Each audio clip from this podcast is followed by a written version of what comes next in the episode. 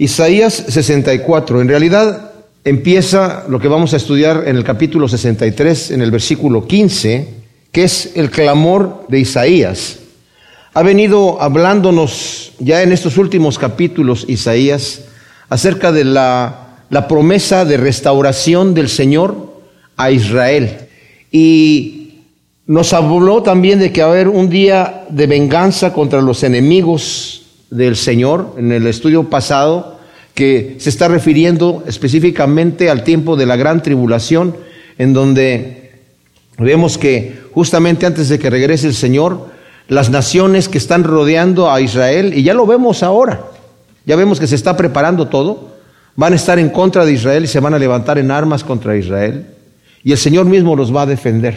También hay una batalla en ese momento, obviamente, donde el Señor destruye a los enemigos de Israel, y luego se va a implantar el reinado milenial de Cristo, del cual vamos a ver un pedazo ahora, y en el siguiente estudio vamos a ver más a fondo esto. Isaías como que mezcla un poco en sus profecías el futuro de Israel durante el reinado mesiánico del Mesías aquí en la tierra, que van a ser mil años. En esos mil años, Satanás, dice la escritura en Apocalipsis, que va a ser atado. Eh, las naciones que van a estar aquí van a ser regidas con mano dura, dice la escritura, con vara de hierro. Esto quiere decir que van a ser sometidos, la gente van a tener que obrar en justicia porque van a ser obligados a obrar en justicia. Pero va a haber paz, va a haber pecadores también. Y los pecadores, como lo vamos a ver, como dije en el estudio que viene, eh, van a morir jóvenes. Y digo jóvenes de 100 años, dice, el que muera de 100 años va a ser como una maldición. Pobrecito se murió, ¿verdad?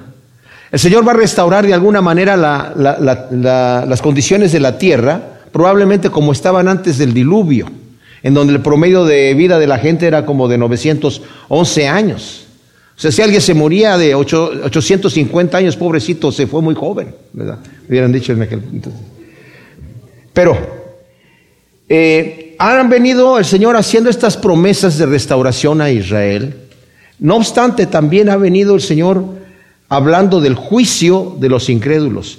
Isaías está profetizando en este momento, mis amados, cosas que no solamente van a suceder en el reinado milenial, sino incluso se va hasta el reinado después del milenio, es en donde después que Satanás haya estado atado por mil años, va a ser desatado nuevamente, va a engañar a las naciones y las naciones se van a volver en contra del reinado mesiánico del Señor Jesús y el Señor va a destruirlos, ¿verdad? Con su, con su palabra. Pero a eso se refería lo que estábamos viendo nosotros en el capítulo anterior, en el capítulo 63, de el día de venganza. Pero inmediatamente después de que hablamos del día de venganza, casi en el mismo aliento, casi en la misma frase, empieza a hablar de la bondad de Dios. La bondad de Dios hacia su pueblo.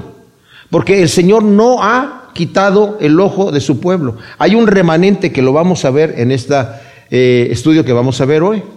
Pero el profeta está hablando de estas cosas, no solamente mezcla, fíjense bien, y esto es importante entenderlo porque así son las profecías de la Escritura, ¿verdad? Mezcla de alguna manera el regreso de Israel del cautiverio de Babilonia. Todavía no se han ido a Babilonia. Todavía Babilonia no es nación fuerte, no es, no es potencia. Eso va a ser más adelante, durante las profecías de Jeremías, unos 170 años más adelante, es cuando estas situaciones van a, a acontecer. Pero Él está dando profecías para la gente que va a estar en Babilonia, fíjense bien, y que en el principio van a ser gente rebelde. Se fueron súper idólatras y cuando lleguen a Babilonia van a empezar a adorar los ídolos de ellos también. Pero como están 70 años allí, va a ser un castigo de mano dura.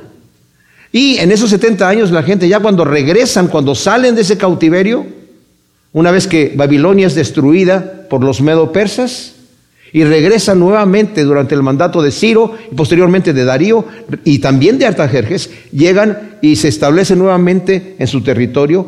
Son promesas de aliento para la gente. Pero Isaías está en este momento, fíjense, no está viviendo esta condición, él, él no se va a Babilonia, pero está clamando para un clamor que la gente allá va a estar clamando. Señor, ¿por qué nos has olvidado? ¿Por qué no obras? Estamos como que si ya no fuéramos tuyos. ¿Qué sucede? ¿Se imaginan ustedes? Son profetas, son profecías de aliento para la gente que está en Babilonia y que están desesperanzados porque no ven resultados. Y esa es la profecía que estamos viendo aquí. Ese es el clamor que vemos a partir del versículo 15 del capítulo 63. Dice, mira desde los cielos y contempla desde tu santa y gloriosa morada. ¿Dónde está ahora tu celo y tus obras poderosas? ¿Se han estrechado la conmoción de tus entrañas y tus compasiones hacia mí? no tanto hacia el profeta. El profeta está clamando de parte de Israel. Isaías clama en nombre de todo el pueblo que está sufriendo en el exilio por causa de su rebelión contra Dios. El tiempo del castigo, como dije, son 70 años en Babilonia. Y se hace tan largo que pareciera que Dios contempla desde su morada y que ya se olvidó de ellos. Pero el profeta, no de manera irreverente, sino suplicante, ruega a Dios que tenga compasión de su pueblo. Señor, ten compasión, ya te olvidaste. Así como David también clamaba, ¿hasta cuándo, Señor, voy a estar aquí eh, clamando y tú no me escuchas? Porque a veces pensamos, sentimos así, cuando no sentimos nosotros la, la, respuesta de Dios que, que, no nos escucha, ¿verdad? No es irreverencia, simple y sencillamente es desesperación de, de nuestra parte. Dice, no la reprimas, ¿cuáles tus compasiones? Porque tú eres nuestro Padre, aunque Abraham no nos conozca e Israel nada sepa de nosotros, tú, oh Yahvé, eres nuestro Padre, redentor nuestro, desde la eternidad es tu nombre. O sea, está diciendo, Isaías sabe perfectamente que Yahvé es misericordioso y perdonador y suplica a Dios, no reprimas tu amor, no reprimas tu misericordia hacia tu pueblo pecador. No reprimas. Tú eres un Dios perdonador. Y luego, ¿por qué, ¿por qué nos dice aquí? Aunque Abraham no nos conozca e Israel nada sepa de nosotros, porque Abraham está en el sepulcro e Israel, que era Jacob, se está refiriendo a Jacob, ¿verdad? Ya no nos conoce. Estamos nosotros aquí olvidados en, este, en, en Babilonia, en este cautiverio, pero tú, tú sí nos ves, Señor. Tú eres nuestro Padre, tú eres desde la eternidad nuestro Padre, nuestro Redentor. ¿Por qué, oh Yahvé, permites que nos desviemos de tus caminos y endureces nuestro corazón a tu temor? Vuélvete por amor a tus siervos, las tribus de tu heredad. Ahora aquí hay algo, algo, algo, algo específico aquí de, de lo que está diciendo aquí Isaías. Aunque Dios es misericordioso y perdonador, cuando el pecador se empeña, mis amados, en seguir pecando, llega el momento, no sabemos cuándo es, cuando se cruza una línea y el Señor, que es misericordioso y perdonador, tiene que retirarse. Porque de, otra manera no estamos entendiendo. ¿Verdad? ¿Y qué es lo que sucede? Endurece el corazón para que no se arrepienta y sea castigado.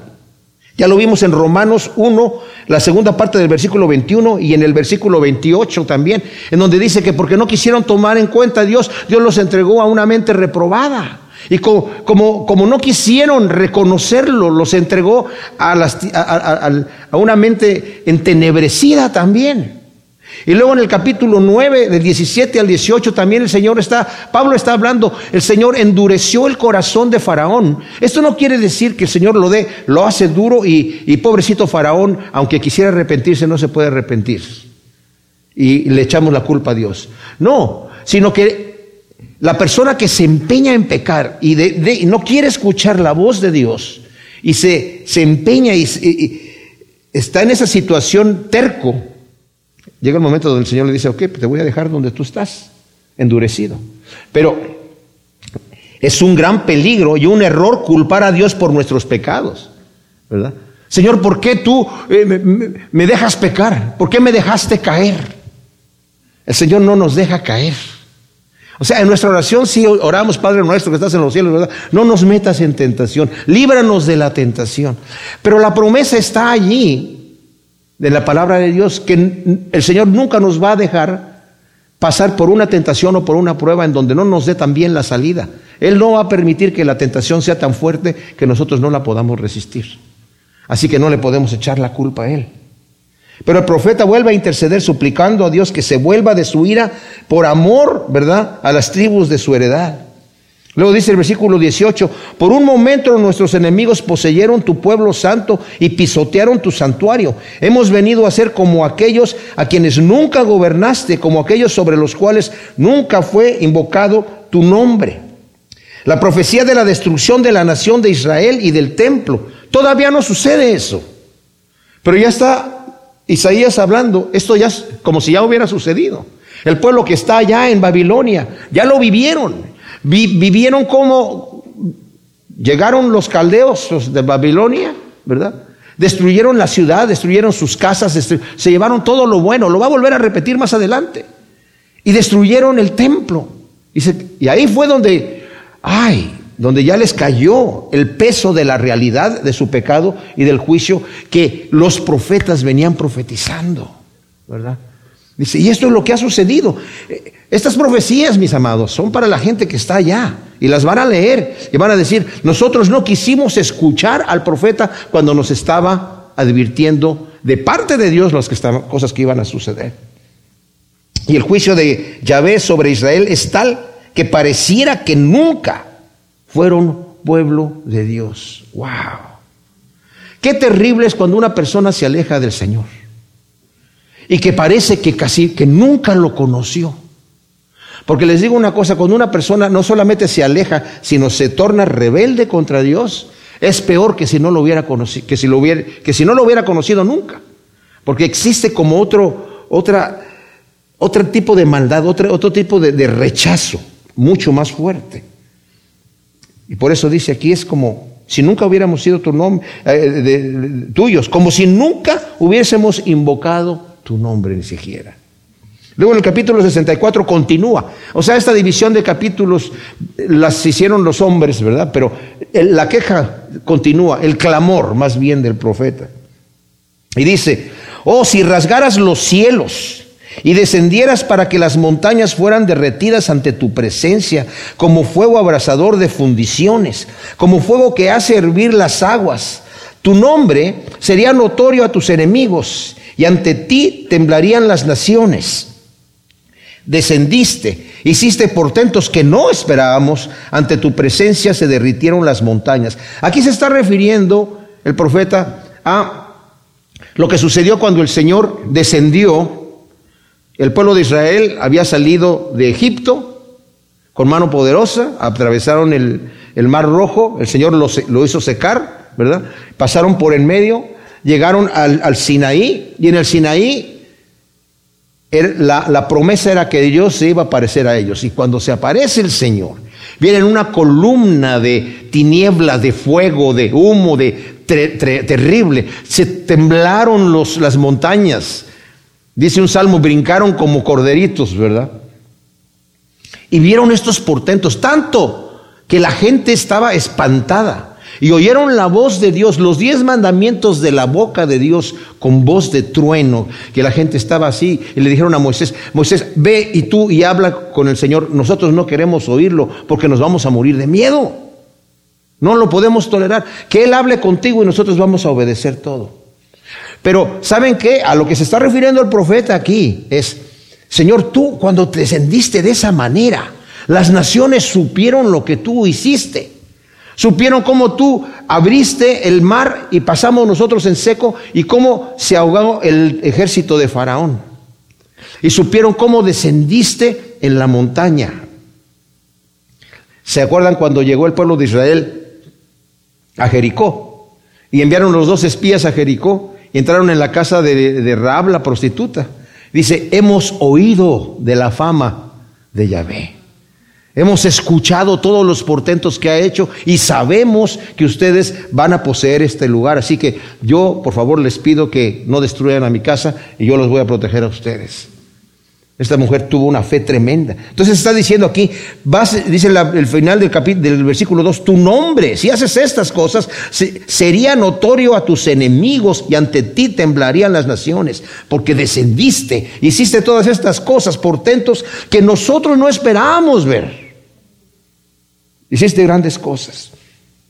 Y luego dice en el versículo 4, jamás oído, oyó ni ojo vio un Dios fuera de ti que hiciera tanto por el que espera en él. Dios actúa poderosamente a favor de los que en Él esperan. Este versículo de la versión eh, eh, Septuaginta, de la versión griega, lo toma Pablo y lo relaciona a la sabiduría de Dios, al misterio revelado de Dios a nosotros y lo, lo escribe en Primera de Corintios, capítulo 2, donde nos está hablando de las cosas que Dios ha hecho a nuestro favor. Y dice, en el versículo 6, por ejemplo, sin embargo hablamos sabiduría entre los que han alcanzado madurez, pero una sabiduría no de este universo ni de los gobernantes de este mundo forzados a desaparecer, sino que hablamos sabiduría de Dios en misterio, la cual ha sido escondida, la cual Dios predestinó antes de los siglos para nuestra gloria, la cual ninguno de los gobernantes de este mundo conoció, porque si la hubieran conocido nunca habrían crucificado al Señor de gloria. Y aquí cita el versículo. Antes, bien, como está escrito, cosas que ojo no vio, ni oído oyó, ni han subido en corazón de hombre, son las que Dios preparó para los que le aman. Pero Dios nos las reveló por medio del Espíritu, porque el Espíritu todo lo escudriña, aún las profundidades de Dios. O sea, a lo que se está refiriendo, Señor, la gente que te busca, los que están esperando en ti, tú les vas a revelar tu plan de salvación. Tú les vas a revelar tu amor. Tú les vas a revelar el bien que tú tienes preparado. Porque mis amados, qué terrible es no conocer a Dios. No conocer que tenemos un Dios de amor. Lo único que quiere el Señor es bien para nosotros. El plan del Señor es un plan perfecto.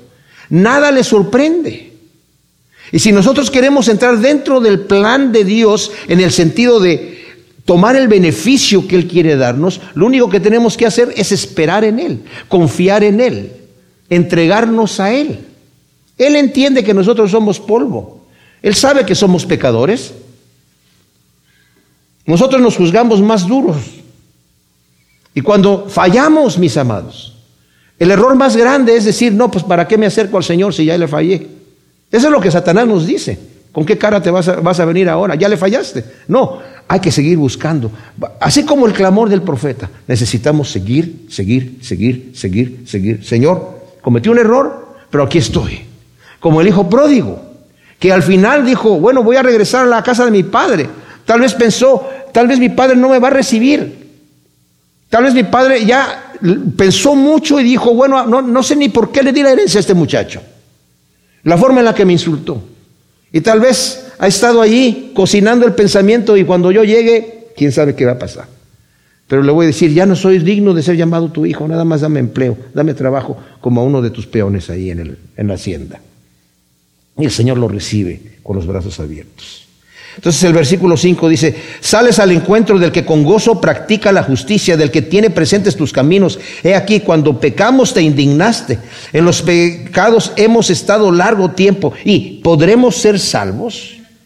O sea, Isaías declara que Yahvé inmediatamente sale al encuentro del que practica la justicia y busca el rostro de Dios. En el, Salmo 32, 5 dice, yo pensé, voy a declarar al Señor mi pecado. Y dice, y tú me perdonaste antes de que saliera la palabra de la boca. Miren, aquí en el capítulo 65, versículo 24 dice, acontecerá que antes que clamen yo responderé, cuando todavía estén hablando yo ya habré oído. Así es el Señor. Cuando nos acercamos, el Señor está más pronto a respondernos. ¿Verdad? Que nosotros hablar muchas veces.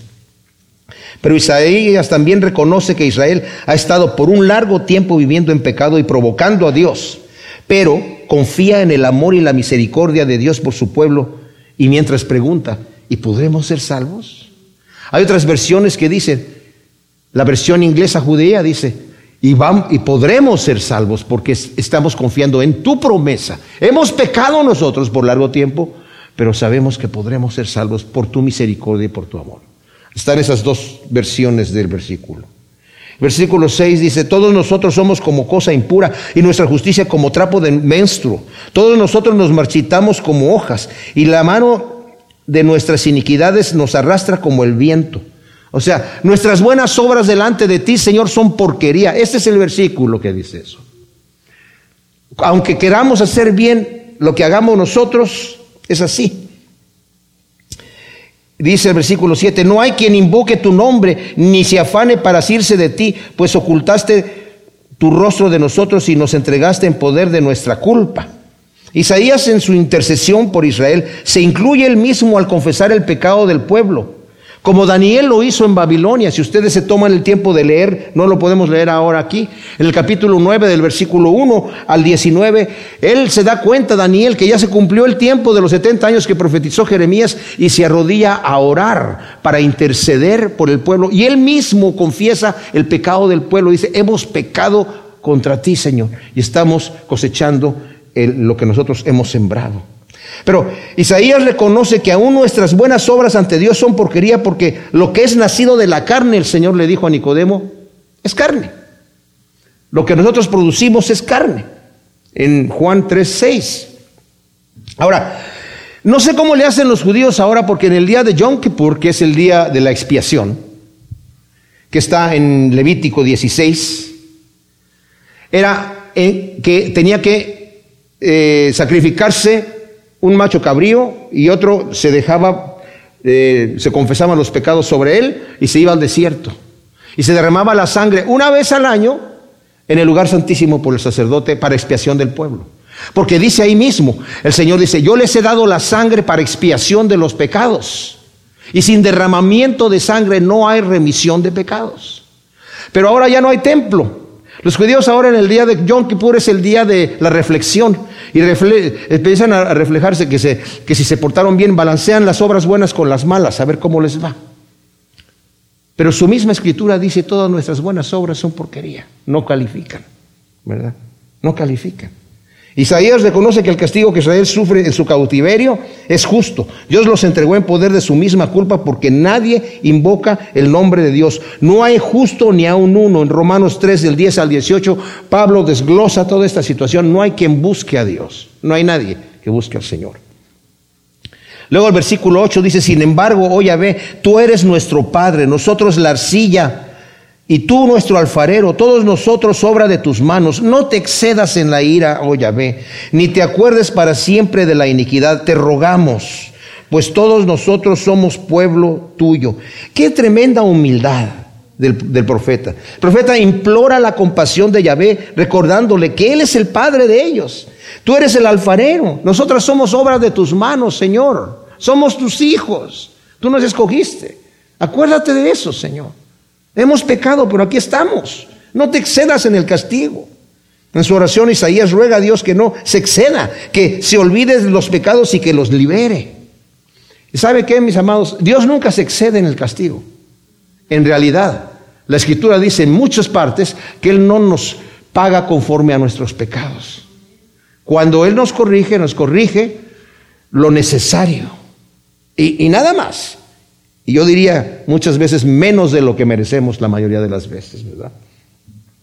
Luego el versículo 10 dice, tus santas ciudades son un desierto, Sión es un desierto, Jerusalén una desolación, nuestra santa y gloriosa casa, o sea, el templo, donde te alabaron nuestros padres, ha sido pasto del fuego, nuestras cosas más amadas se han convertido en ruinas. Oye, ve, ¿quedarás insensible ante todo esto? ¿Te callarás acaso y nos afligirás sin medida?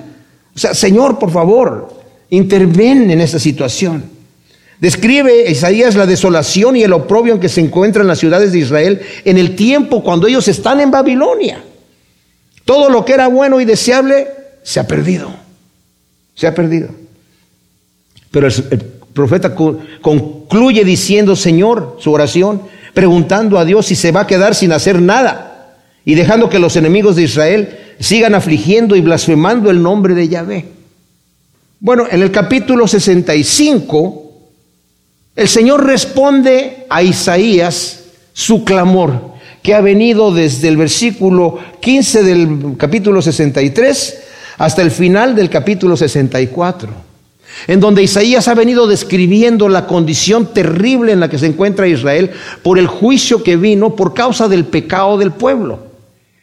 El Señor les advirtió a Israel cuando se habían dividido en dos reinados, es más, desde antes, desde que estaban con Moisés.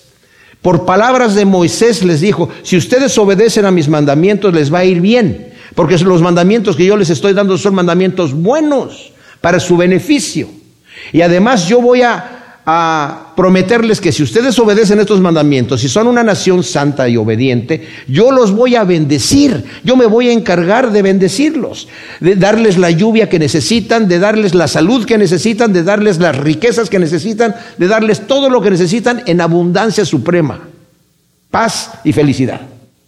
Pero si no, mi rostro va a estar en contra de ustedes, sus enemigos los van a vencer. Y esta tierra en donde ustedes entran para poseerla, yo se las voy a quitar y los voy a echar de ahí. Pues no obedecieron al Señor. El Señor les envió profetas vez tras vez tras vez, hablando, intercediendo, intercediendo, intercediendo, llamándolos, llamándolos, llamándolos, y ellos nunca escucharon. Entonces el Señor tiene una queja muy grande ahora con el pueblo de Israel, que se está quejando allá en el cautiverio. Pero antes de, contestarles el tema de sus pecados, abre una ventana donde el Señor nos va a incluir a nosotros. Y dice el versículo primero del capítulo 65, me dejé buscar por los que no preguntaban por mí, me dejé hallar por los que no me buscaban. Dije a gente que no invocaba mi nombre, heme aquí, heme aquí. O sea, Yahvé responde las preguntas del profeta y antes de mencionar la razón de ocultar su rostro a Israel, habla de su plan de salvación para nosotros los gentiles de su plan de salvación. Y saben qué, esto es impresionante porque cuando leemos el capítulo 11 de Romanos, dice cómo dentro del plan de Dios, aquí como dije yo, nada viene por accidente, nada viene porque el Señor está improvisando algo. Ya estaba todo dentro del plan de Dios, el Señor ya sabía lo que iba a suceder desde antes que creara todas las cosas y dijo, así va a ser la cosa. No es que Él haga que sucedan, fíjense bien, pero ya sabiendo lo que va a suceder, va todo dentro del plan de Dios. Y es un plan maravilloso y perfecto. Y el, dentro del plan de Dios, escoge un pueblo para que lo represente delante del mundo, de un mundo pecador, de un mundo que le ha dado la espalda a Dios, sin razón. Entonces el Señor busca un foco de luz y escoge a Abraham. Y a través de Abraham, de, Isaac y de Israel, nace la nación de Israel y les da sus estatutos para que sean luz. Ellos se rebelan en contra de Dios. Y llega el momento donde el Señor ya, después, cuando incluso rechazan al Mesías, el Señor los corta y abre el campo para los gentiles nosotros. Y nos dice que nosotros somos del olivo silvestre, que nos ha injertado en el olivo cultivado. Dice, pero no, que no se te suba la cabeza a ti, ¿verdad?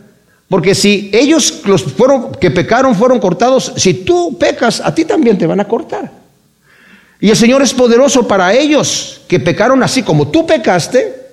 Y como eres un pueblo que ni siquiera andabas buscando a Dios, el Señor dijo, heme aquí, aquí estoy yo. Y de repente nosotros que no lo buscábamos, el Señor se manifiesta a nosotros.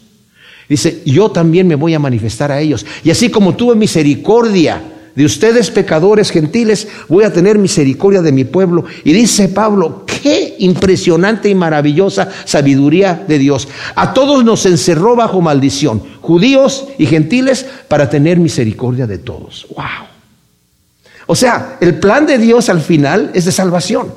No que todas las gentes se van a hacer salvas, porque ya, ya hemos visto que no es así. Los Dice el Señor que Él tiene, eh, yo soy, yo soy fuerte, misericordioso y piadoso, que cargo con la iniquidad, la maldad y el pecado. Pero que de ninguna manera voy a tener por inocente al rebelde y al malvado. El que es rebelde va, a ser juicio. Y aquí lo va, lo va a mencionar aquí, lo vamos a leer aquí en un momento más.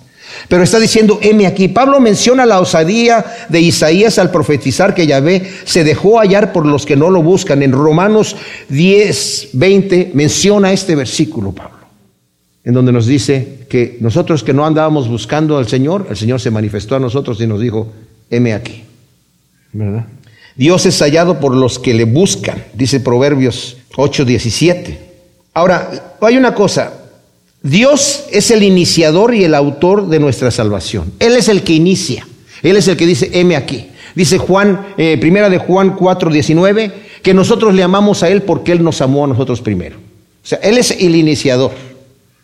Él nos busca. Pero ya una vez que nosotros hemos sido eh, acercados a Dios, Dios es hallado por los que le buscan. Dice Proverbios 8:17. Y en la primera conversión es hallado por los que no le buscan, Y solo después que Dios ha comenzado a llamar, puede un inconverso buscarle. Si, si le damos la vuelta atrás aquí en el capítulo 55, si no yo se los leo, en el versículo 6, por ejemplo, dice, buscad a Yahvé mientras puede ser hallado, invocadlo mientras está cercano. Deje el malo su camino y el inicuo sus pensamientos y conviértase a Yahvé, que se apiadará de él, a nuestro Dios que es grande en perdonar.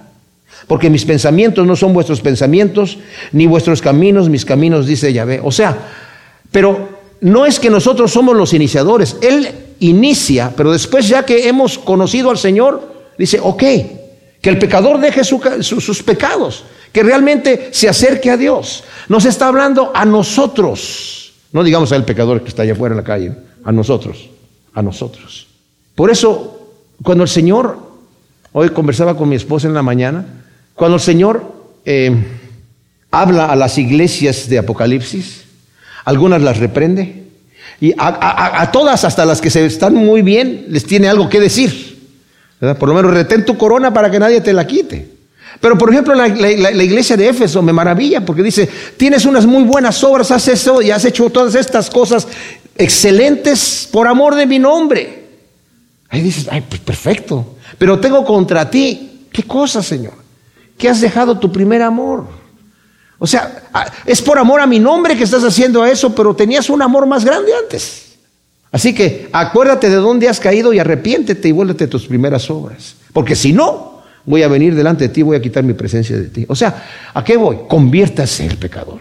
Acérquese al Señor.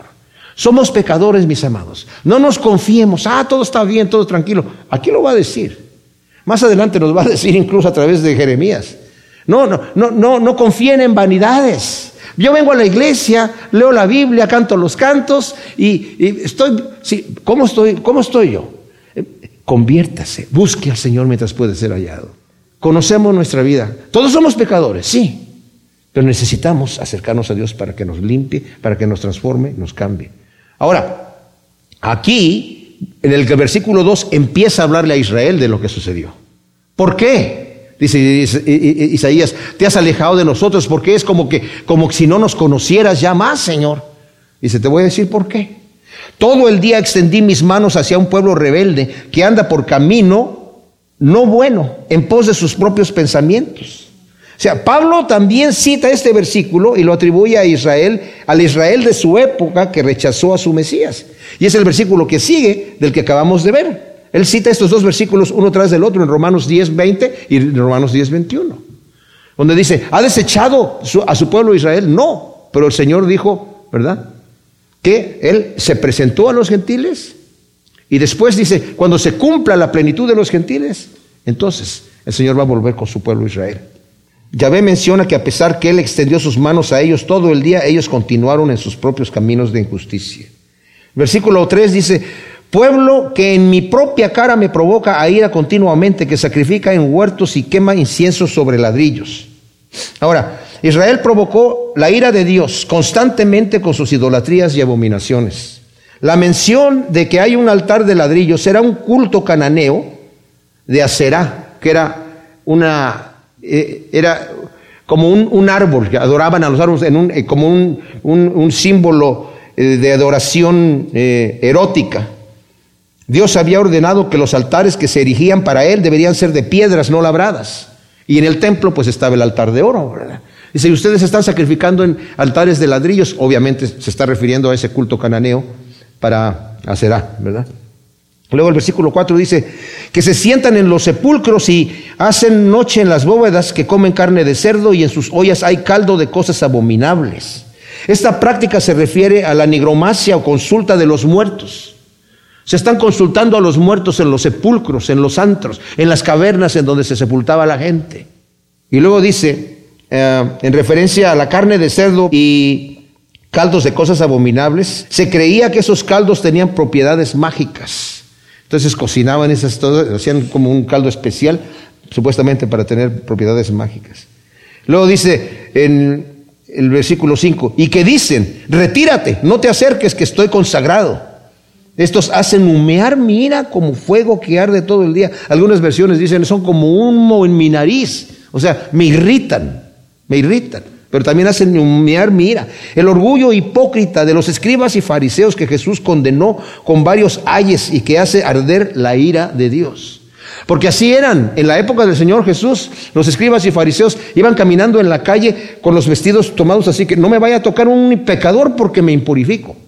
Hacían cosas que, por ejemplo, si pasaba una mujer hermosa y ellos, iban, a caminar iban caminando en la calle supuestamente para, para no mirarla, para desearla, cerraban los ojos pero seguían caminando y chocaban con la pared o con alguna cosa y la gente decía, oh mira qué beato, él tenía prisa y pues pasó una mujer y tuvo que seguir su, su camino, ¿no?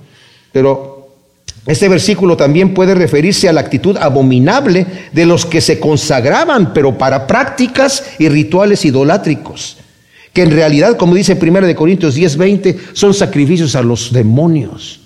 Dice, no te acerques porque estoy consagrado, pero ¿para quién estás consagrado? Pues para el Dios de uno de los dioses babilónicos que, que vamos a ver aquí que los mencionan. Como dije yo, Israel llegó a Babilonia siendo súper idólatras e inmediatamente empezaron a adorar los dioses de los babilonios.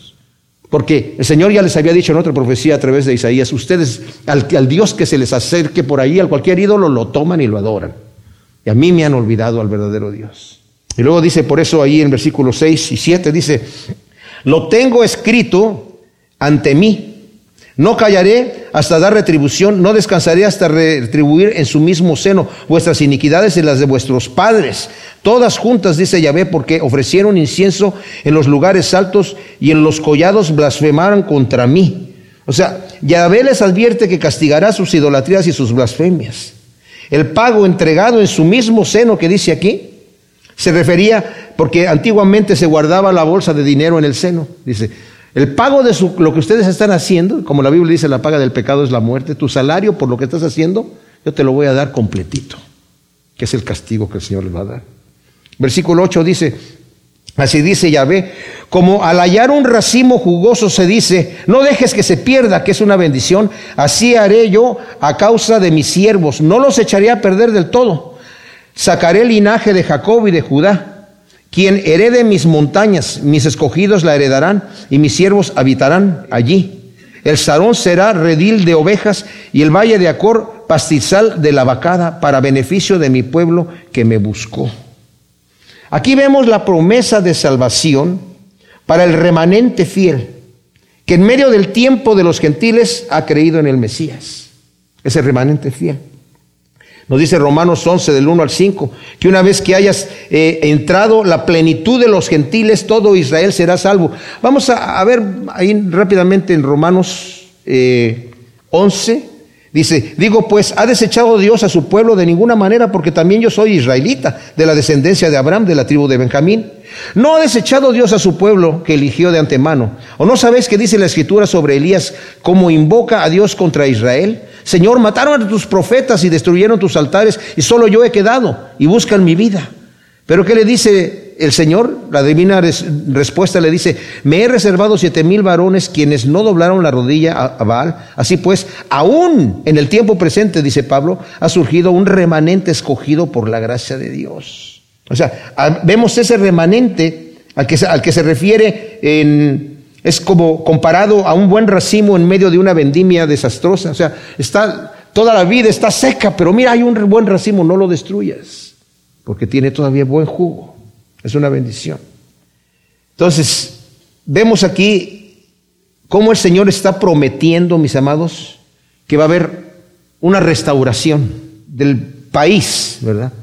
Cuando está hablándonos aquí de sacaré el linaje de Jacob y de Judá y queré de mis montañas, mis escogidos los heredarán, dice el versículo 9, y mis siervos habitarán allí. El sarón será redil para las ovejas, el valle de Acor, pastizal de la vacada, para beneficio de mi pueblo. Pero en el 11 dice, pero vosotros los que abandonáis a Yahvé y os olvidáis de mi santo monte, los que preparáis una mesa para fortuna y lleváis la copa para el destino, yo os destino la espada y todos os encorvaréis para el degüello, porque llamé y no respondisteis, hablé y no escuchasteis, hicisteis lo que no fue grato ante mis ojos y escogisteis lo que no me complacía. Ahora, el trágico futuro, mis amados, de los que abandonan a Yahvé y se desinteresan de la gloria de Dios. Los que dicen a mí ya no me interesa. Ellos tenían todas las promesas del Señor, pero lo abandonaron y se desinteresaron. Y aquí les menciona el, futuro que tienen. Ahora, aquí las deidades de Babilonia eran un dios se llamaba Gad, ¿verdad? Que es fortuna. Otro Mení, que es destino. Se les rendía culto, extendiendo para ellos una gran mesa de manjares y bebidas. Más adelante va a decir, ustedes van a tener hambre y mis escogidos van a estar comiendo. Ustedes van a tener sed y mis escogidos van a estar bebiendo. Comparándolo a estas mesas que preparaban para estos dioses. Ahora, el juicio de los judíos idólatras en Babilonia. Yahvé usa aquí un juego de palabras, mis amados, cuando dice, y lleváis la copa para el destino, era el dios Mení. Y dice, y yo os destino maniti a la espada. O sea, ustedes están adorando al Dios destino, ¿verdad? Mení, y al Dios fortuna, Gad, pero yo los voy a destinar a ustedes a la espada. Wow. Y luego, además de grave y arraigado el pecado que tenían de la idolatría, los acusa de no escuchar cuando Él los llama a través de sus profetas y de hacer lo que no le complacía. O sea, dice, yo les he estado hablando. Llamé y no respondisteis, hablé y no escuchasteis. ¿Cuándo hablaste? Por los profetas. He estado hablando y ustedes no escucharon. Por eso así dice Adonai Yahvé. He aquí mis siervos comerán y vosotros pasaréis hambre. He aquí que mis siervos beberán y vosotros estaréis sedientos. He aquí que mis siervos estarán alegres, pero vosotros avergonzados. He aquí que mis siervos cantarán por el júbilo del corazón, pero vosotros clamaréis por el dolor del corazón. Y os lamentaréis con el espíritu destrozado. Mis amados, Dios no quiere eso para nadie.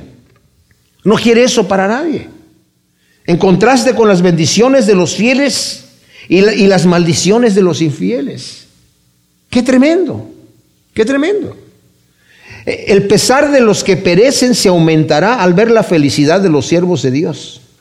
Fíjense, esto es bien importante, mis amados.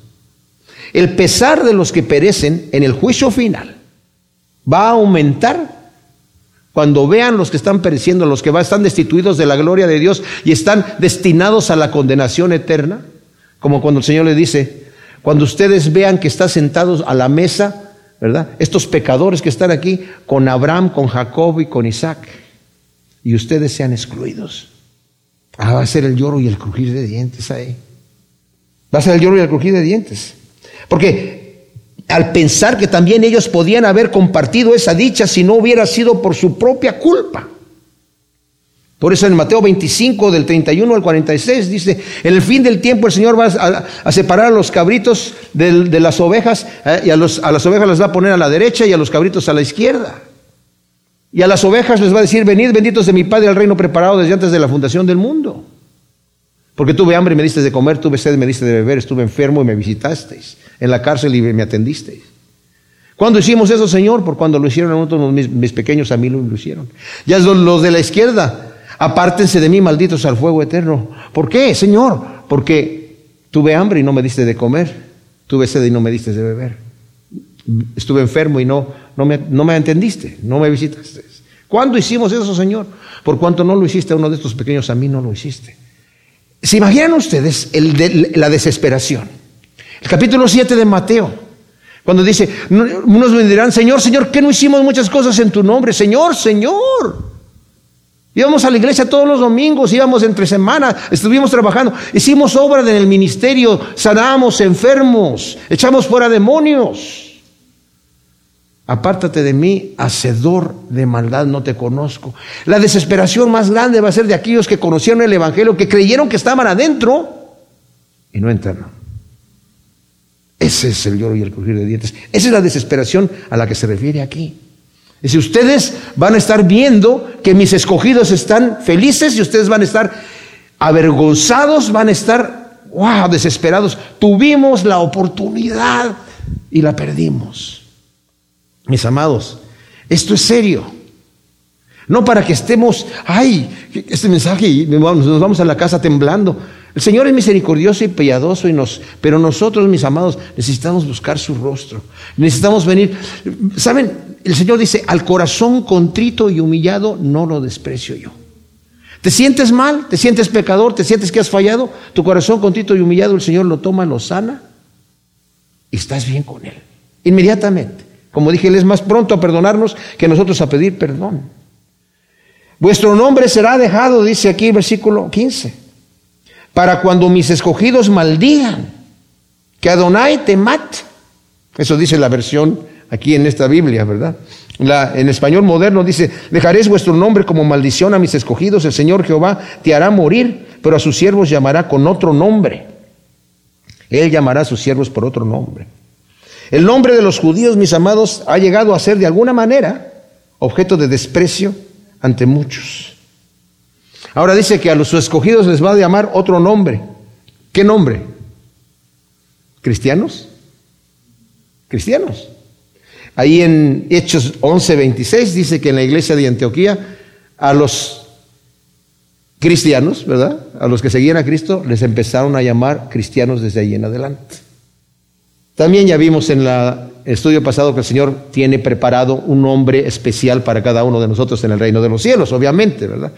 Pero dice a mis escogidos aquí se les va a llamar cristianos. Qué terrible que este eh, antisemitismo, ¿verdad? Eh, la, vergüenza que son, ha sido para los judíos el desprecio de toda la gente. Y el Señor les está dando esto como un juicio, por cuanto no atendieron. Yo los voy a dejar que la gente los odie los desprecie. Pero en la restauración ya prometió, la gente va a venir, los va. Ya lo leímos anteriormente. Antes del clamor de Isaías, cuando el Señor está hablando de lo que va a venir, dice, van a visitar, ustedes van a ser la gloria de toda la tierra. Pero eso es hasta el final. Y en el versículo 16 dice, porque quien sea bendecido en la tierra será bendecido por el Dios de la verdad, y el que jure en la tierra jurará por el Dios de la verdad. Sí, las angustias de antaño habrán sido olvidadas, ocultas quedarán en verdad a mis ojos. Y esto introduce la sección que viene, que no la vamos a cubrir ahora, porque la sección que viene, viene hablando de los cielos nuevos y la tierra nueva, pero aquí con este versículo cambia del juicio, dice, el Señor, porque está, termina diciendo, a mis siervos van a ser llamados por otro nombre, porque quien sea bendecido en la tierra será bendecido por Dios de la verdad, y el que jure en la tierra jurará por el Dios de la verdad. Sí, las angustias de antaño habrán sido olvidadas, ocultas quedarán de verdad. El Señor, como dije, se refiere a los cielos nuevos y nueva tierra en donde Dios no recordará los pecados pasados. Y la gloria de Dios a nosotros nos hará olvidar las tragedias pasadas también. Gracias Señor, te damos por tu palabra. Ciertamente es una bendición, Señor, todas estas cosas que estudiamos y vemos tu plan perfecto de amor y misericordia. Te pedimos que tú siembres todas estas palabras en nuestro corazón como una semilla en buena tierra para que produzca su fruto al ciento por uno en el nombre de Cristo. Amén.